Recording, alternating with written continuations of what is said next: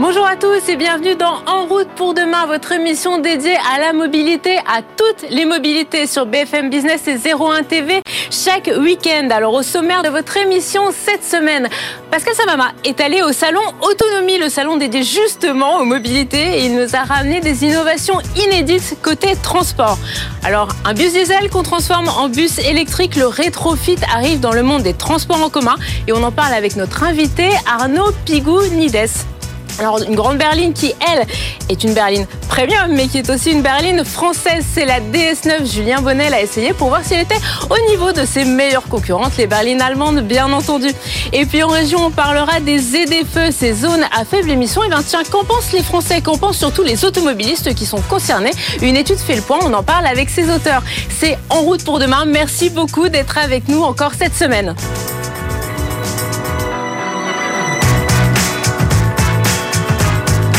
BFM Business et 01 TV présente En route pour demain avec Pauline Ducamp et François Sorel.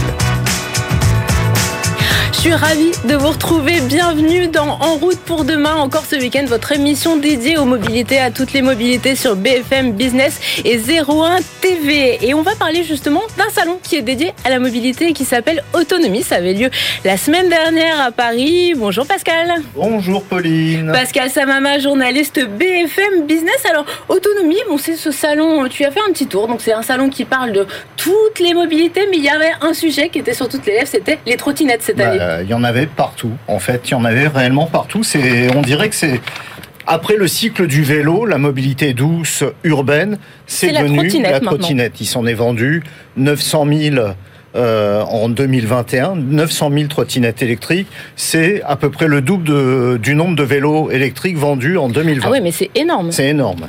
C'est énorme, on le comprend, c'est plus pratique, il n'y a pas de vol vu qu'on... C'est pas le même tarif aussi C'est pas le Hmm, quoique, hein, on, monte, euh, on peut monter sur des tarifs assez chers. Ça démarre à 5 600 euros et c'est pas monter jusqu'à plus de 3 4 000 euros, selon. Mais c'est vrai que c'est le côté super pratique, c'est que le vélo, il faut que j'ai un garage, il faut que je pense à pouvoir le brancher. Là, la trottinette, euh, j'en fais un petit peu, je monte dans le bus, je monte dans le métro, j'en fais un petit peu, je la laisse sous mon bureau et finalement. Je pas de me la euh, faire voler parce que je l'ai toujours avec moi, etc., etc. Non, non, c'est c'est bien plus pratique. Après, j'imagine que tu vas me dire, oui, mais la trottinette, c'est quand même quelque chose qu'on voit en ville assez, de façon assez agressive en ce moment. Agressive, évidemment, parce qu'il n'y a pas d'emplacement pour circuler. Et bien sûr, ça cause des accidents. La sécurité routière met en garde. En 2021, il y a eu 22 morts causés par des trottinettes, soit des trottinettistes, soit des gens percutés par des trottinettes. Il y a eu environ, en 2020, on, on dénombre, les chiffres sont flous, mais on dénombre environ 6000 blessés dans des accidents. c'est énorme. blessés, c'est énorme. Hein. Sur les trois grandes agglomérations, Paris, Lyon, Marseille. Où il y a ces opérateurs en free floating de trottinettes qu'on peut donc louer. C'est quand euh, même assez important. Ça va, les blessés, ça va, ça démarre à la simple fracture. Donc, euh, mais quand même, 6000. Euh, Et, Et donc, dernier point, faut quand même rappeler que la trottinette, c'est un véhicule qui s'assure indépendamment de tout le reste, comme une voiture, comme une moto. Et ça, les gens ne le savent pas. Les assureurs ont lancé une alerte parce que les fonds de garantie dédommagent les victimes causées euh, par des trottinettistes. mais se retournent, de plus en plus. Évidemment, mais se retournent aussi derrière vers les trottinettistes, vers les responsables de l'accident, qui doivent dédommager les fonds de garantie et les assureurs. Ça peut ça peut coûter très cher. Alors justement, est-ce que sur ce salon autonomie, cette question de la sécurité, est-ce qu'il y avait des innovations justement autour des trottinettes pour permettre euh, bah, de, justement de pouvoir s'en servir de manière plus sûre? Alors il y avait tout, il y avait des équipements de sécurité, bien sûr, il y avait un tas d'accessoires, il y avait des casques, il y avait des, euh, des blousons, il y avait même un, un, fabricant de jeans spécialisé dans la moto qui proposait des jeans pour les cyclistes et les trottinettistes, des, des jeans qui résistent à l'abrasion, qui protègent, bref, plein, plein, plein, plein de choses mais il y avait aussi Plume. Deux, en fait, il y avait deux innovations que j'ai trouvées particulièrement intéressantes. C'est d'un côté Omni, je vais y revenir, et Plume. Plume, c'est quoi? C'est une marque de trottinette française euh, c'est un produit qui est garanti origine France. Ça veut dire que c'est pas made in France parce qu'elle n'a pas l'ensemble des, euh, des critères pour être réellement made in France. Mais c'est plus de 50% de la valeur qui vient justement de produits français. Exactement. Alors 50% euh, de la valeur vient, c'est les, les structures mécaniques, c'est les c'est la résine plastique, c'est les composants électroniques, la batterie qui vient d'une société qui est près de Bordeaux et les systèmes de de détection d'éclairage qui viennent de Cosmo Connected, la boîte parisienne créée par. On connaît bien ici dans oui, Exactement. Donc c'est quoi cette trottinette? C'est une trottinette qui qui est totalement éclairée, éclairée sur le devant, éclairée sur l'arrière. Il y a des clignotants, il y a des feux stop. On la voit, mais comme un comme un, gyrophare au milieu de... Exactement, comme un sapin de Noël euh, le, soir de Noël. On la voit de partout, ce qui veut dire que quand on est vu, eh ben, on est un peu plus en sécurité, évidemment. Donc, euh, donc c'est assez intéressant. C'est une boîte française qui s'est lancée il n'y a pas très longtemps. Il y a pas très longtemps. Il lance une opération de crowdfunding pour la vendre. Et elle va commencer à être commercialisée. Enfin, à être livré euh, cet été, donc c'est dans pas très longtemps. Il y a une opération commerciale avec euh, des elle tarifs. Coûte combien du coup cette trottinette eh ben, Je la trouve pas euh, très cher parce que quand on parle des trottinettes électriques haut de gamme, ça fait partie des haut de gamme. On s'attend toujours à des prix autour de 2000 euros, voire un peu plus. Là, il y a deux modèles de trottinettes avec des autonomies différentes, une de 20 et une de 50 km d'autonomie. c'est 1289 et 1989. pardon, non, non, non, non non, non. 879 et Exactement. 1119. Donc oui, ce qui reste un petit budget, mais un budget finalement. Euh, Alors pendant l'opération de crowdfunding. Et les prix que j'ai donnés, c'est pas la trottinette, c'est Omni. Et Omni, c'est hyper important. Et les prix que j'ai donnés, 1289 à un peu moins de 2000 euros. On vous mettra tout ça sur le site internet avec tous les détails pour que vous puissiez retrouver sur BFM Business euh, tous les détails sur les sur ces sur ces produits. Est-ce que Omni, donc c'est l'autre start-up que tu as rencontré sur autonomie et c'est un peu ton, coup de cœur du salon. Mais oui, et quand, quand je parle du prix, faut savoir que c'est une start-up qui a créé un système qui permet de fixer une trottinette électrique sur un fauteuil roulant et donc de transformer un fauteuil roulant normal en fauteuil roulant motorisé. Un fauteuil roulant motorisé, c'est à partir de 5 000 euros. Un, très bon, c'est plus proche des 10 000 euros. Là, les prix que j'ai donnés, donc moins de 2 000 euros, ce qui est énorme, eh ben, ça permet de fixer une trottinette, quasi n'importe quel type de trottinette, sur n'importe quel type de fauteuil non motorisé, la personne se sert de ses bras, elle a sur le guidon l'accélérateur, le frein, et elle peut circuler à 25 km heure un peu partout, monter des pentes, descendre, enfin bref, être totalement autonome. Bien Pascal Samama, merci beaucoup pour toutes ces innovations repérées sur le salon autonomie qui avait lieu la semaine dernière à Paris. On passe tout de suite à l'invité de la semaine. BFM Business et 01 TV présente En route pour demain, l'invité. Transformer des véhicules thermiques en véhicules électriques, alors c'est l'une des solutions pour réduire la pollution et puis aussi pour être plus vertueux puisqu'on ne refabrique pas un véhicule. Alors ça s'appelle le rétrofit. Le rétrofit, on connaît dans le monde de l'automobile. Désormais, ça arrive dans le monde du transport en commun. Arnaud Pigounides, bonjour. Bonjour. Et justement, transformer des bus thermiques, diesel, en bus électrique. C'est le business model de Rêve Mobilities, la société dont vous êtes le fondateur. Exactement. Donc, euh, transformer un bus ou un camion, hein, donc tout ce qui est poids lourd et plus de 3 tonnes 5, et ben, c'est enfin possible par une réglementation qu'on a faite en France qui autorise le rétrofit du deux roues jusqu'au bus. Et c'est enfin euh, des sociétés comme la mienne qui développent maintenant des solutions pour les bus et les transports collectifs. Alors, il y a quelques jours, vous avez présenté le premier prototype hein, en région parisienne, puis vous allez faire une tournée euh, dans plusieurs villes pour justement faire découvrir ce projet. Alors, Comment ça marche? Combien de temps ça prend de transformer un bus? Et puis surtout, combien ça coûte?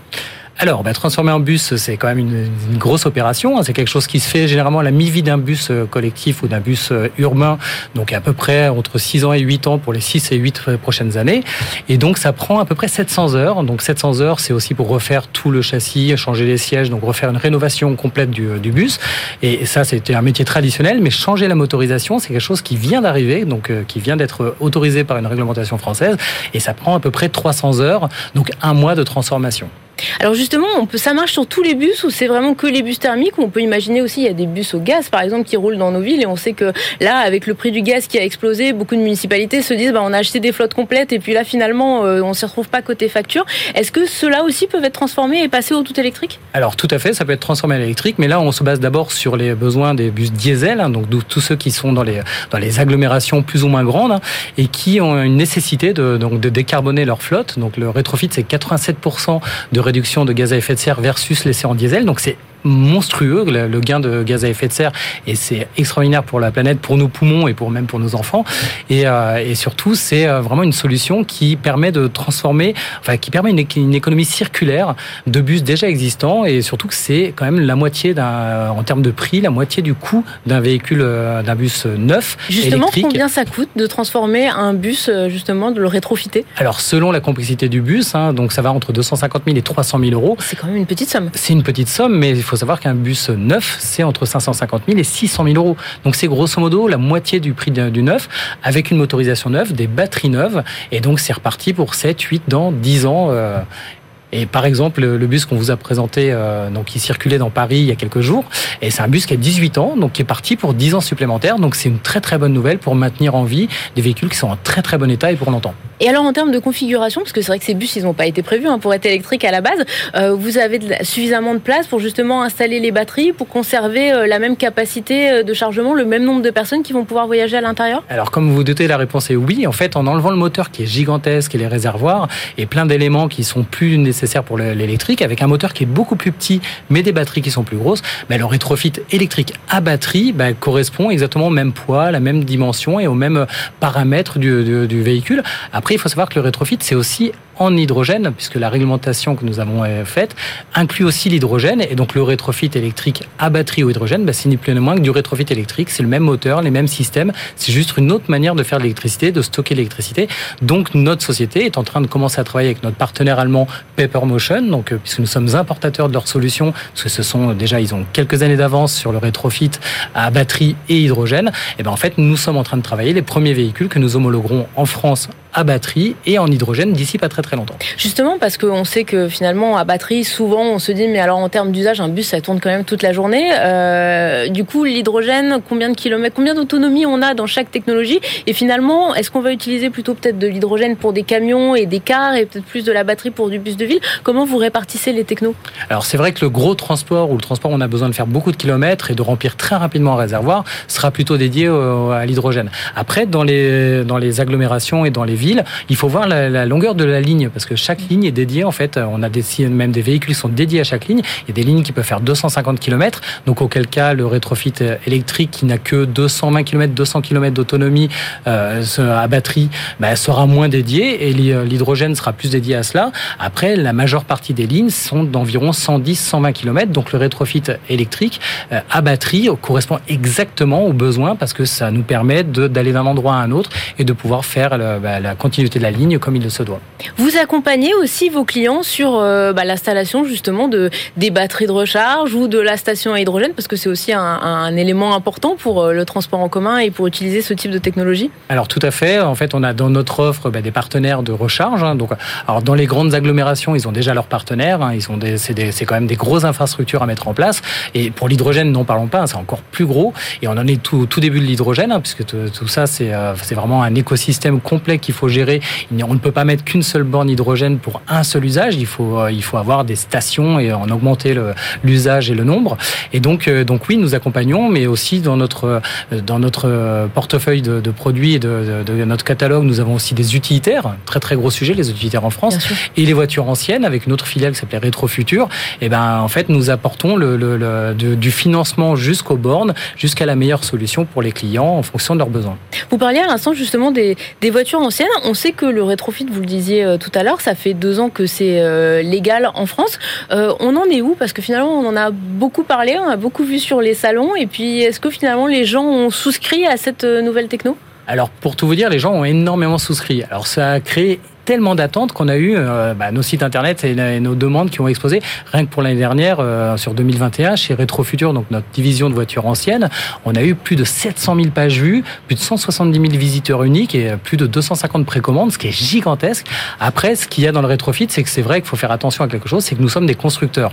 Derrière un rétrofit qui paraît, ça paraît être simple d'enlever un moteur et de mettre des batteries, en fait, c'est beaucoup plus complexe que cela. C'est des dizaines d'ingénieurs qui travaillent chez nous et dans nos bureaux d'ingénierie pour pouvoir mettre en place ben, une supply chain parfaite et surtout des éléments qui sont parfaits pour la durée, pour 10 ans ou 15 ans. Et tout ça, ben, l'ingénierie, c'est un temps long. Donc entre le fait de lancer, prenons un Ducato, un utilitaire Ducato, entre le moment où je décide de le lancer parce qu'on a de la demande et le moment où on aura une homologation, il se passe entre 12 et 15 mois parce que ben, on met quelque chose sur la route qui est neuf, une chaîne de motorisation neuve avec une responsabilité de constructeur, avec tout le SAV et tout ce qu'il faut pour que ça fonctionne pendant 10-15 ans. Donc c'est pas anodin. Donc c'est pour ça qu'aujourd'hui le rétrofit a, a, forcément un peu de temps de retard. En plus à cause du Covid, ça n'a pas simplifié nos, nos, les startups que nous sommes. Mais aujourd'hui, en fait, on est dans un temps d'ingénierie. Donc l'année prochaine, nous nous aurons 12 homologations, donc euh, ce qui n'est pas rien. Et donc tout ça, ça prend du temps. Ça prend entre un an et demi et deux ans pour arriver au produit fini. Et les années suivantes, on va développer de plus en plus de véhicules. Mais c'est vrai qu'aujourd'hui, il y avait ce petit moment où les gens attendaient qu'on soit prêt, alors que ben, l'ingénierie et l'homologation, ça prend du temps, mais c'est la sécurité.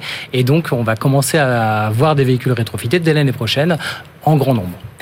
Arnaud Pigonides, merci beaucoup d'avoir été avec nous aujourd'hui. On passe merci tout de suite à, à l'essai de la semaine et du bus. Et eh bien, on va passer à la Grande Berline, la Grande Berline française, la Grande Berline Premium. C'est la DS9, donc il doit chapeauter toute la gamme DS. Julien Bonnet et Essia Lacroix l'ont essayé pour voir s'il était vraiment au niveau de ses concurrentes allemandes. BFM Business et 01 TV présente En route pour demain, l'essai.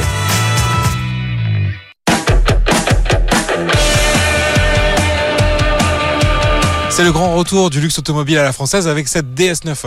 Nous sommes aujourd'hui avec ce modèle qui est en effet le fleuron actuel de la gamme de DS, donc la marque premium du groupe Stellantis, le nouveau nom de PSA depuis la fusion avec FCA. Une grande berline de 4,91 m avec euh, ici 360 chevaux de puissance sur notre version hybride rechargeable. Donc a priori, elle a tous les arguments pour incarner vraiment ce luxe à la française, mais avec un petit défaut, elle est produite en Chine.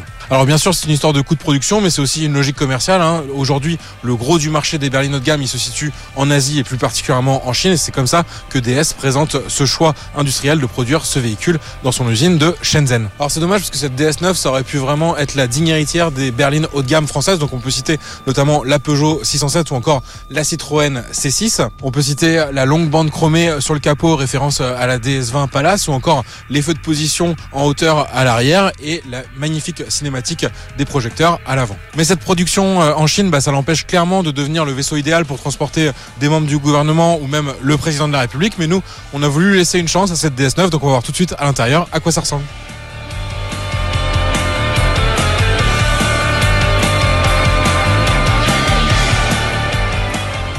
Alors cette DS9, elle a aussi eu un lancement un peu perturbé par le Covid. Elle devait en effet être lancée initialement en Chine, puis en Europe. C'est ce qui explique finalement que dans un véhicule assez récent, on va trouver quand même quelques technologies un peu datées. Et finalement, cet intérieur, il résume bien cette petite histoire parce qu'on va retrouver à la fois le meilleur, mais aussi des petites choses un peu moins réussies. Pour le meilleur, on peut citer la qualité de fabrication et notamment dans le choix des matériaux. Nous ici, on est dans une finition haut de gamme, donc Rivoli Plus. Et en complément, on a une option quand même à plus de 5000 euros qui est le garnissage Opéra, donc avec une abondance de cuir à bord. Au programme également, bah, les éléments clés du style DS, on a ces sièges très confortables et en cuir toujours, et également un soin apporté aux petits détails comme les points de couture perlés. Comme on est dans une grande berline, on a aussi des passagers arrière qui sont particulièrement choyés avec des sièges très confortables, ventilés, chauffants, une climatisation bien sûr réglable et la possibilité d'avancer le siège passager avant pour gagner plus d'espace aux jambes. Dans les points négatifs, on peut citer bah, des technologies qui maintenant sont un peu anciennes, notamment au niveau de l'écran tactile. On a encore cette climatisation qui est uniquement disponible depuis l'écran et ça, ça va poser des problèmes d'ergonomie lorsqu'on conduit, surtout qu'on n'a pas d'affichage tête haute pour compléter les indications GPS ou la vitesse par exemple. Il y a des choses aussi qui font un peu tâche dans une voiture haut de gamme à plus de 70 000 euros. On a par exemple le volant qui est réglable seulement manuellement. Ça va pas arriver très souvent de régler son volant, mais c'est toujours bizarre de retrouver une commande manuelle sur un réglage de ce type. Maintenant, on va voir sur la route ce que donne cette DS9 hybride rechargeable 360.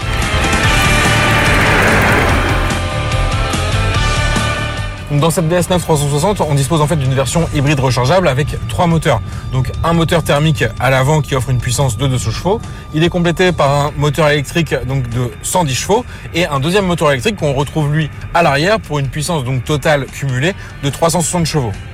Donc ces 360 chevaux, ils vont être disponibles notamment en mode sport et on a également un mode 4 roues motrices si on a besoin d'avoir en permanence le moteur électrique actif à l'arrière.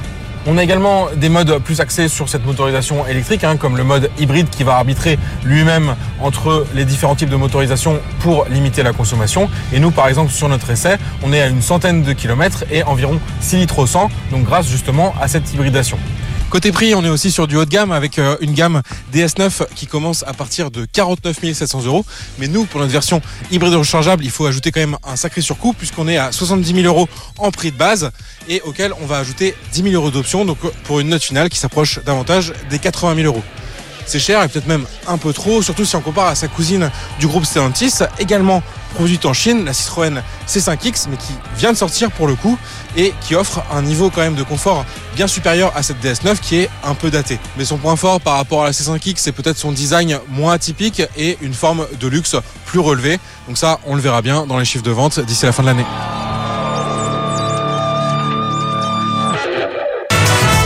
BFM Business et 01 TV présente En route pour demain, en région.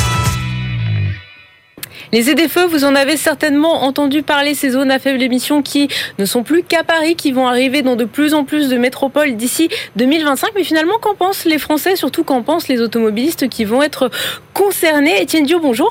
Bonjour Pauline. Vous êtes directeur délégué général de l'association Éco-Entretien et vous venez de mener une étude, justement, un grand sondage auprès euh, des automobilistes et des Français pour savoir bien est-ce qu'ils savent ce que sont ces ZFE et puis surtout euh, qu'est-ce qu'ils en pensent. Et donc du coup, cette étude, moi, il y a plusieurs enseignements qui sont euh, intéressants, mais il y a une étude qui, il y un résultat qui m'a beaucoup marqué, c'est que finalement, les gens, ils sont plutôt favorables. Alors effectivement, c'est une étude qu'on a menée avec l'Institut CSA et avec la collaboration de Franck Cazenave, qui est expert en mobilité qui a concouru précieusement à cette étude. Et en fait, l'enseignement de cette étude, c'est que les gens ne sont pas réfractaires aux ZFE. Simplement, ils ne les connaissent pas. Et plus euh, leur véhicule est ancien, moins ils les connaissent. C'est très dommage parce que c'est les premiers qui vont être concernés par cette installation des ZFE qui ne seront pas que dans les métropoles. Je peux me permettre de vous corriger, mais dans toutes dans 43 agglomérations de plus de 150 000 habitants. Donc c'est tout le territoire de, de, la France qui va être couvert par ces ZFE. Et donc ce sont des millions d'automobiles qui en fait n'auront plus le droit de rouler dans ces zones à faible émission, qui de, selon les jours, alors généralement c'est plutôt en semaine où ils n'ont pas le droit, le droit d'y aller. Mais finalement ce qui pose une autre question, et c'est là que l'étude que vous avez menée est extrêmement intéressante, c'est finalement qu'est-ce qu'on fait quand votre voiture est concernée, quand on a une voiture critère 5, donc une voiture assez, assez ancienne, mais finalement des voitures de plus en plus récentes, puisque critère 4 et critère 3 vont bientôt l'être aussi. Finalement, quelles sont les solutions qui sont proposées euh, aux gens et surtout, est-ce que les gens ont les moyens de changer de voiture pour avoir une voiture qui puisse rouler dans ces ZFE? Effectivement, c'est une étude très précise puisqu'on l'a menée auprès de plus de 1500 Français. Puis on est rentré dans le détail en s'intéressant à ceux qui vont être vraiment impactés. Et on a eu une représentation assez satisfaisante des Français. Et on va s'adresser, à, à, qui vont s'adresser ces ZFE? Les téléspectateurs doivent le savoir, c'est qu'ils vont s'adresser aux critères 3, critères 4, critères 5. Et dans certaines régions, les critères 2, notamment la métropole du Grand Paris ou euh, Grenoble, par exemple. Et donc ça, ça va concerner aujourd'hui près de plus de 15 millions de véhicules. Donc 15 millions de véhicules qui seront interdits de circuler à l'horizon du 31 décembre 2024. C'est oui, c'est 25% du parc à peu près. Donc c'est autant de Français qui vont être concernés par ce, par ce changement. Et autant de Français qui n'ont pas forcément les moyens justement d'avoir une solution alternative. En premier lieu, je change de voiture, je rachète une plus récente. Oui, cette étude démontre qu'il y a un problème criant de pouvoir d'achat des automobilistes. On le savait déjà, on l'avait un petit peu perçu, mais avec cette étude, en réalité, on met des chiffres sur une perception qu'on avait euh, de, de l'extérieur.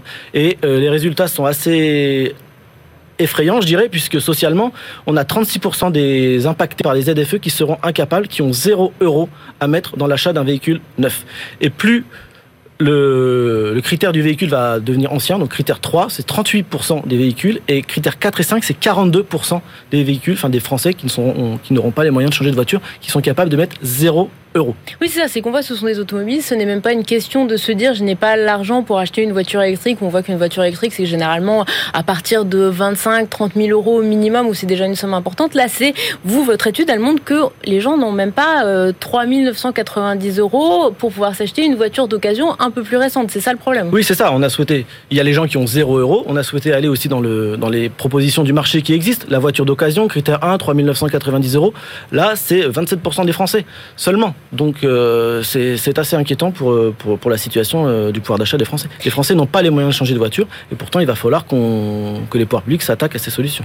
Les ZFE, on le voit, vous l'avez dit, ça va arriver très très vite. 2025, hein, c'est vraiment euh, demain. Est-ce que aujourd'hui, c'est une question qui, selon vous, est euh, vraiment euh, prise en charge par le monde politique? On est en pleine période d'élection présidentielle. Il y a des propositions qui sont faites. Est-ce que vraiment il y a des propositions qui sont adressées aux Français pour leur dire on va vous aider à, passer ce cap des ZFE bah, Aujourd'hui, il y a des propositions qui existent. C'est l'achat d'un véhicule électrique, l'aide à l'achat d'un véhicule électrique et principalement ou l'achat d'un critère 1. C'est les primes à la conversion, je dirais. Mais ce n'est pas suffisant. On voit que le volume du parc euh, électrique en France est de 1%.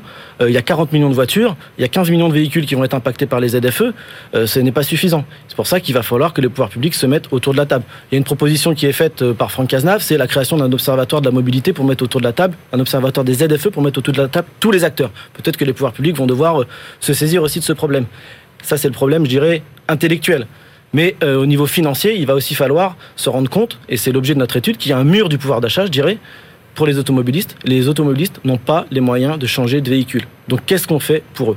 Et puis là, on parle des automobilistes, mais il y a aussi une question euh, business, puisque finalement, 20-25% euh, du parc qui demain euh, n'est plus, n'a plus le droit de circuler, donc finalement finit, je la caricature un peu, mais à la poubelle sont aussi des gens de l'après-vente, de l'entretien, qui ne vont plus avoir de, travail, puisqu'ils n'auront plus ces voitures à entretenir. Oui, alors je ne serai pas aussi pessimiste que vous, mais il y, a, sur le, point de vue des, entrepreneurs, il y, y a deux axes. Il y a celui déjà des entrepreneurs qui utilisent des véhicules utilitaires, qui eux vont être victimes de ces ZFE. Donc il va falloir qu'on réfléchisse à des solutions pour les aider, les accompagner. Effectivement, la prévente automobile, le, la réparation, c'est un enjeu aussi dans les territoires, un enjeu d'emploi, puisque les Français, certes, euh, n'ont pas les moyens de changer de voiture, mais il faut qu'on les encourage à entretenir leur voiture, puisque c'est aussi une solution, c'est ce qu'on peut expliquer. L'entretien du parc roulant, aujourd'hui, vous parliez de, préconisation des pouvoirs publics, cet entretien du parc roulant, il n'est pas considéré comme une solution. Or, ça peut l'être, puisqu'un véhicule qui est bien entretenu, c'est un véhicule qui va moins consommer de carburant et qui va moins faire dépenser l'automobiliste et qui va garder une durée de vie plus longue. Etienne Dio, merci beaucoup d'avoir été avec nous. C'est fini pour ce nouveau numéro d'En route pour demain. Merci à tous. Vous êtes de plus en plus nombreux à nous suivre sur BFM Business et 01 TV. On se retrouve la semaine prochaine. Merci encore. En route pour demain, l'innovation de la mobilité sous toutes ses formes.